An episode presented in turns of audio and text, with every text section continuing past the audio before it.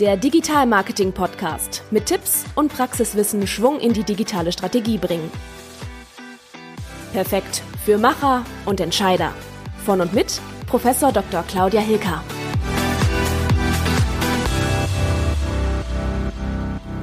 Hallo, toll, dass ihr wieder eingeschaltet habt beim Digital Marketing Podcast. Heute geht es um den Umgang mit negativen Bewertungen und kritischen Meinungen im Internet. Aber zuvor möchte ich mich noch ganz herzlich bei euch bedanken. Das war wirklich mega cool. Ich habe total viele Weiterempfehlungen erhalten für die Podcast-Episode zum Thema Social Media Marketing und auch viele Fünf-Sterne Bewertungen. Ja, das ist die Belohnung quasi als Podcaster, diese Bewertungen zu erhalten und das ist eine tolle Anerkennung, über die ich mich freue. So, das musste ich erstmal loslassen, weil das war mir total wichtig, weil mich das echt berührt hat. Ja, wie ihr wisst, berate ich viele Unternehmen im digitalen Marketing. Dazu zählt Social Media, dazu zählt Content Marketing, Messenger, Video und vieles mehr, aber eben auch die Online-Kommunikation. Und damit meine ich die ganze Kommunikation im User-Generated Content, also der Bereich, wo Nutzer selbst in Foren, Plattformen oder Bewertungsplattformen äh, Inhalte abgeben zu Firmen, zu Produkten, zu Machern, was ihnen gut gefallen hat und weniger gut gefallen. Und ihr kennt das sicherlich auch alle, wenn ihr bei Amazon stöbert oder eine neue Reise sucht bei Booking.com. Bewertungen bieten eine wichtige Orientierung beim Online-Kauf. Viele Menschen nutzen Bewertungen zur Kaufentscheidungen und äh, gehen somit sicher, dass es schon vielen anderen Menschen gefallen hat. Selbst wenn sie diesen Menschen persönlich nicht kennen, ist das doch ein Kaufindiz, was verkaufsfördernd wirkt.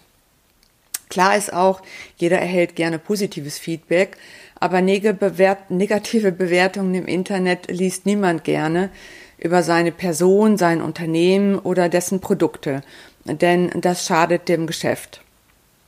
Mit diesem Beitrag möchte ich dir einfach einige Beispiele aufzeigen und Tipps geben und ich möchte dich ermutigen, auch auf unangenehme Kritik zu reagieren und damit dein Image wieder ins rechte Licht zu rücken.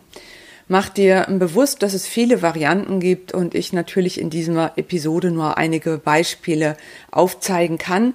Ich habe auch viele Blogbeiträge dazu online und auch ein White Paper, wo es noch mehr in die Tiefe geht, wenn das genau euer Thema ist.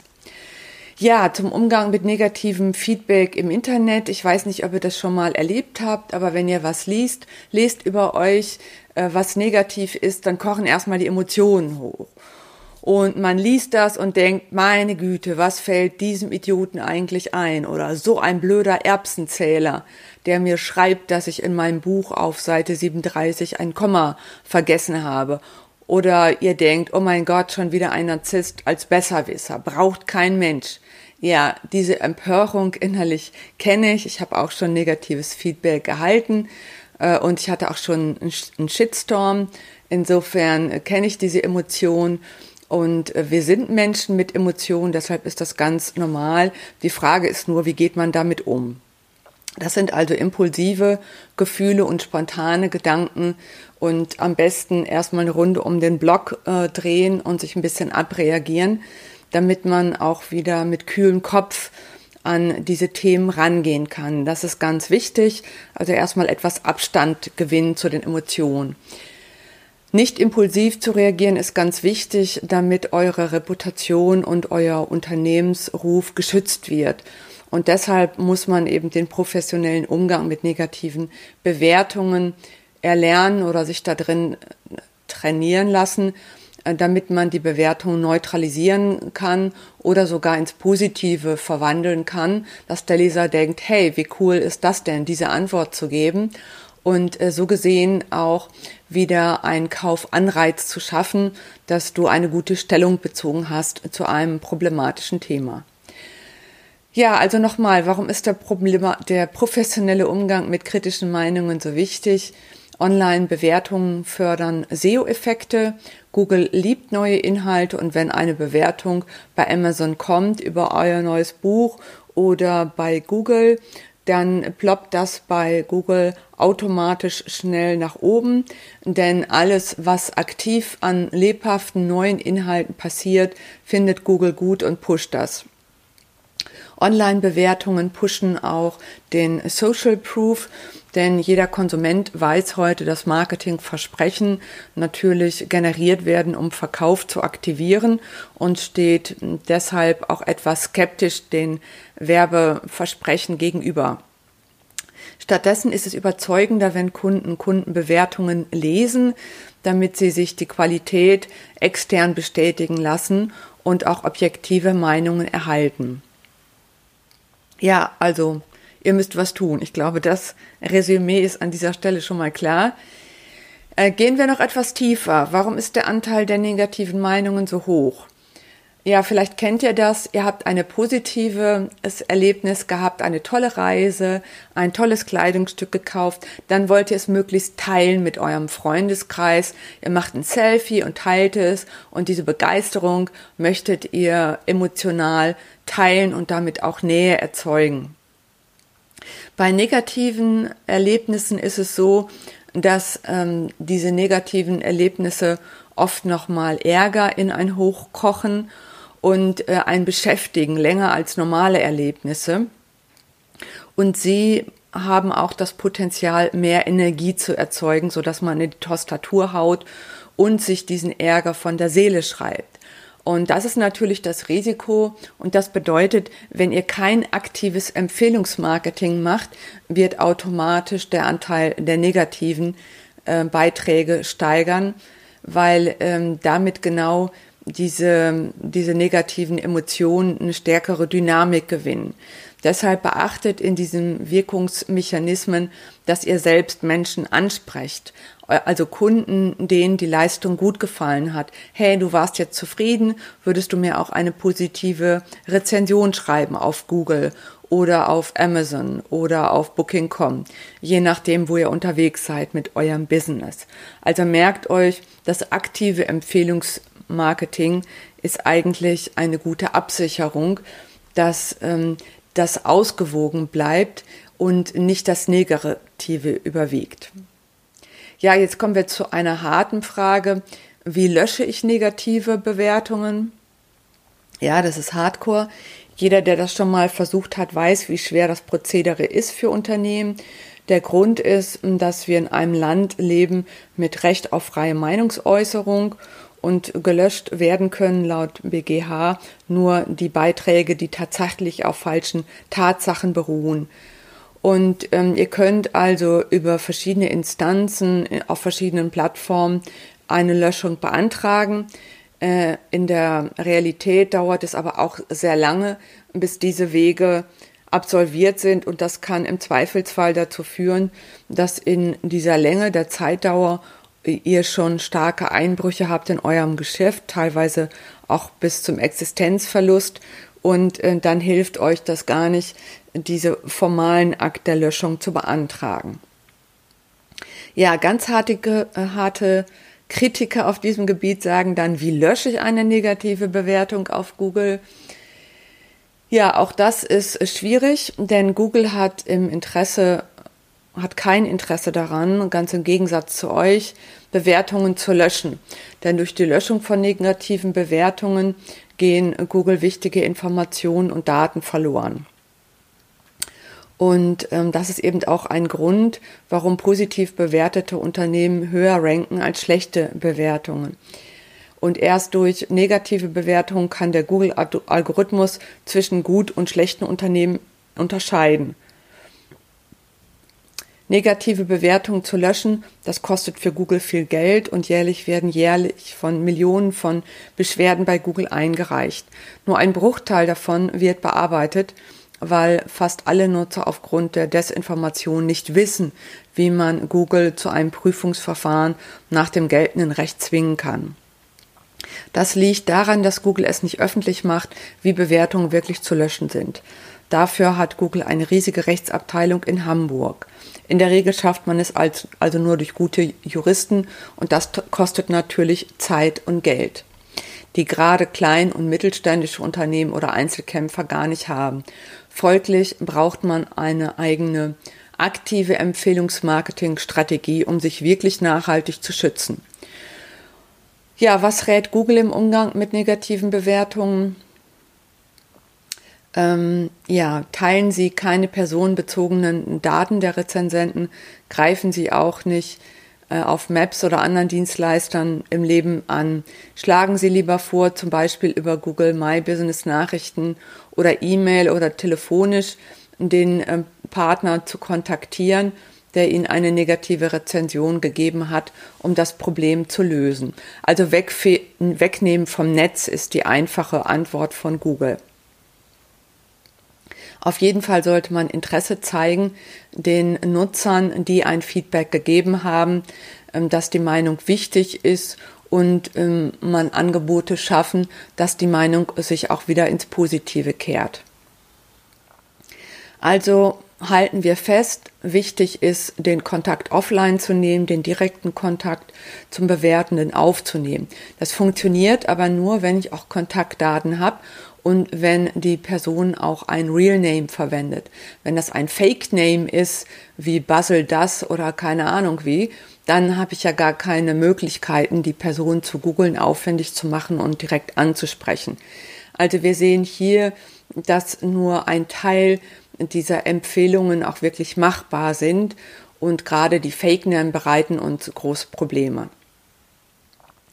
Deshalb ist es wichtig, mit Real Name, also mit Personen aus dem echten Leben, also echte Kunden, mit denen aktiv zusammenarbeiten, denen dieses Problem erläutern und die um Hilfe bitten. Ja, aber kommen wir zurück zum Thema. Wie reagiert man jetzt darauf? Wir haben eben gesehen, wir haben Emotionen, es ist rechtlich sehr schwierig. Also man muss sich im Klaren sein, das Internet ist im digitalen Zeitalter die wichtigste Quelle für Reputation, Empfehlungen und fördert Akquise und Vertrieb, wenn man es richtig einsetzt. Deshalb sind gute Bewertungen von zufriedenen Kunden ein Aushängeschild für jedes Unternehmen, so auch für euch, wenn ihr unternehmerisch aktiv seid. Aber eine schlechte Rezension ist kein Weltuntergang, vor allem weil ihr es in der Hand habt, sie zu neutralisieren oder sogar durch Antworten professioneller oder kundenorientierter zu wirken. Egal, ob ihr bei Facebook, Twitter, Xing oder Proven Expert oder sonst wo eine Bewertung habt, es ist ganz normal, dass es überall Nörgler gibt, sowohl in der Offline-Welt und auch in der Online-Welt. Teilweise ist es in der Online-Welt noch schlimmer, weil durch die Anonymisierung im Netz fördert man das Ganze, sodass sich viele Trolls im Netz tummeln. Ja, aber das kann auch nicht zur Konsequenz führen, dass man sagt, man beteiligt sich nicht an Online-Dialogen, denn das ist im Digitalmarketing auch ein wichtiger Faktor für Erfolg, dass ihr Online-Dialoge habt, eurer Marke eine Stimme gebt und kompetent und freundlich euch an Dialogen ähm, beteiligt mit äh, Hilfestellungen, zum Beispiel im Content Marketing, um damit natürlich auch indirekt Verkaufsanfragen zu generieren. Also kommen wir zur nächsten Conclusio. Die Diskussion im Netz findet sowieso statt. Im schlechtesten Fall auch ohne euch, wenn ihr das betroffene Unternehmen seid. Hinzu kommt, der Einfluss von Kommentaren und Bewertungen auf Kaufentscheidungen ist beträchtlich. Es gibt viele Studien, die sagen, dass für etwa zwei Drittel der deutschen Kunden Bewertungen im Netz bei Kaufentscheiden ausschlaggebend sind. Und ehrlich gesagt, ich schaue bei Amazon oder sonst wo auch immer genau die Bewertungen äh, durch, bevor ich hier als Shopping Queen zuschlage und wieder ein Schnäppchen mache. Also es sichert einfach die Unsicherheit beim Kauf ab diese Bewertungen zu lesen. Ja, früher oder später muss man sich also als Unternehmer damit auseinandersetzen, wie man mit kritischen Kommentaren und negativen Bewertungen im Internet umgeht. Und das ist eben auch der Faktor, warum viele Firmen mich dann anrufen, weil sie ungeübt sind, weil sie nur in der Offline-Welt mit kritischen Meinungen umgehen. Also wenn Briefe kommen, wissen sie mit ihren Textbausteinen damit umzugehen aber in der Online-Welt kommt erschwerend hinzu, dass ich ein gewisses Tempo haben muss, um zu antworten und dass ich auch manchmal in der Tonalität etwas direkter, einfacher und freundlicher sein muss, nicht in der Formalsprache der Bürokratie. Und so sind viele äh, Briefe zum Beispiel bei Versicherungen und Banken noch ausgelegt. Das kommt dann schnell, steif, hölzern und unpersönlich bei den Nutzern online an und kann dann nochmal zur weiteren Eskalation beitragen. Deshalb muss ich auch mit der Tonalität mich beschäftigen. Aber das kann man eben auch lernen oder sich Berater im Ernstfall dazu holen, die da vorausgehen und zeigen, wie es geht und natürlich auch die Textpassagen anpassen. Auf welche Bewertung sollte man denn jetzt äh, antworten? Bei positiven Bewertungen bedankt man sich dafür und das ist natürlich eine schöne und dankbare Aufgabe. Macht das bitte auch. Das zeigt, dass ihr präsent seid, dass euch das Wohl eures Kunden am Herzen liegt und ähm, dass ihr auch ja emotional seid, also sagt auch, dass euch das gefreut hat, wenn es natürlich auch authentisch ist. So hoffe ich doch. Auch in der mittleren Punktzahl äh, antwortet und bedankt euch für Feedback äh, und bedankt euch auch für die Verbesserungsvorschläge, nehmt sie auf. Und äh, gerade bei den negativen ist es wichtig, dass ihr innerhalb von 24 Stunden antwortet. Hier also alles beantworten und relativ schnell. Das Beste ist natürlich, gar keine Beschwerden zu haben, indem man einfach einen guten Job macht. Und auch das ist ein Resümee hier aus dem Beitrag. Ich muss mein Business noch besser absichern und wirklich jedem Kunden danach fragen, war das hilfreich für Sie, dieses Coaching, diese Beratung, dieses Telefonat? Und wenn es Probleme gibt, sie direkt abfackeln, direkt persönlich klären, damit sie nicht ins Netz wandert. Und das bedeutet eben viel Liebe zum Detail, guten Kundenkontakt halten und auch die Mitarbeiter dazu schulen. Also halten wir nochmal zusammenführend fest, wenn es um Online-Bewertungen gibt, dann empfiehlt sich folgende Haltung, würdigt die Bewertung und bedankt euch, seid nicht abwehrend, gekrankt oder beleidigt, sondern erklärt, wenn möglich, was ähm, passiert ist und was sie unternehmen werden, also was ihr unternehmt, um das Problem zu lösen und äh, löst eure Probleme am besten offline. Antwortet über private Nachrichten, um Probleme zu lösen oder telefoniert dazu. Er reduziert Beschwerden, indem er wirklich einen guten Job macht und holt nach jedem Prozess ein Feedback ein. War das hilfreich für Sie? Passt euer Business an, auch im Verkaufsprozess, dass alle Verkäufer auch wirklich geschult sind, dieses Feedback direkt am Anschluss zu halten. Hört euch die Antworten wirklich in Ruhe an und bedankt euch dafür ohne Bewertung ähm, und nehmt auch die Verbesserungsvorschläge mit und ähm, gebt auch ein Versprechen ab, wenn es Probleme gab, wie ihr damit umgeht. Ja, das war jetzt erstmal eine grobe Übersicht zu den Bewertungen, das kann sein, dass ihr im Hotel seid, ähm, verantwortlich für das ähm, Bewertungsportal und da könnt ihr eben zum Beispiel antworten, vielen Dank, dass Sie sich die Zeit genommen haben und uns berichtet haben von Ihrem Aufenthalt. Es tut mir leid oder es tut uns leid, dass die Toilettenspülung in Ihrem Zimmer zu laut war. Wir werden uns darum kümmern und versuchen, das Problem zu lösen. Danke, dass Sie uns darauf aufmerksam gemacht haben. Viele Grüße. Auch Ärzte haben damit Probleme. Ich habe neulich auf einem Ärztekongress über das Thema gesprochen zum Umgang mit negativen Meinungen. Und das waren Schönheitschirurgen. Und das sind auch oft sehr sensible äh, Patienten, die sich dann äußern. Hier zum Beispiel ein negatives Feedback in einem Ärzteportal wie Yameda. Ich war vor Jahren Patient bei Herrn Dr. XY. Mit den Folgen der Behandlung habe ich heute noch zu tun. Dieser Patient gibt ein destruktives Feedback, also antwortet man freundlich und geht auf die Bedürfnisse des Patienten ein. Zum Beispiel, wir bedauern, dass Sie von unserem Besuch bei uns enttäuscht sind. Gerne möchten wir Ihnen eine Lösung anbieten und uns auch stetig verbessern. Deshalb würden wir uns freuen, wenn Sie uns mitteilen könnten, was genau das Problem ist. Nutzen Sie dafür unser Kontaktformular auf der Website. Vielen Dank im Voraus.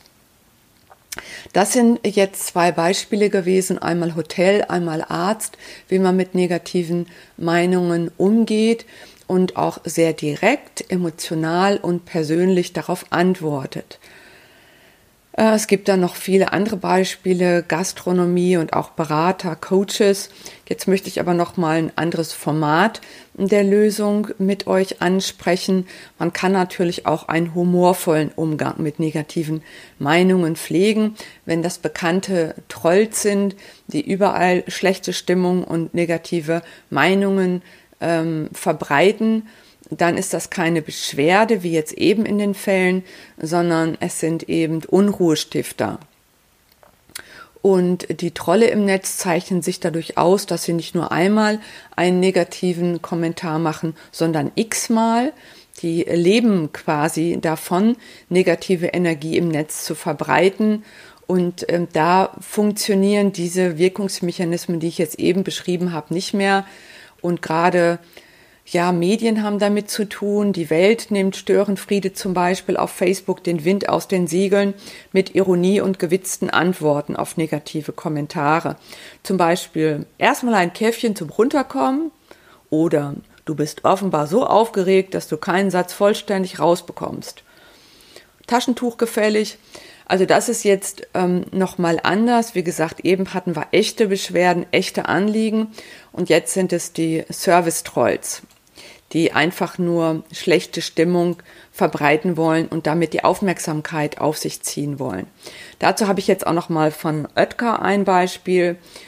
Ähm, da schreibt einer, der heißt Svaglor Predou, also ihr seht schon ein Fake-Name, schreibt an Oetker, hey Dr. Oetker, eure Schokopizza schmeckt nach Hurensohn.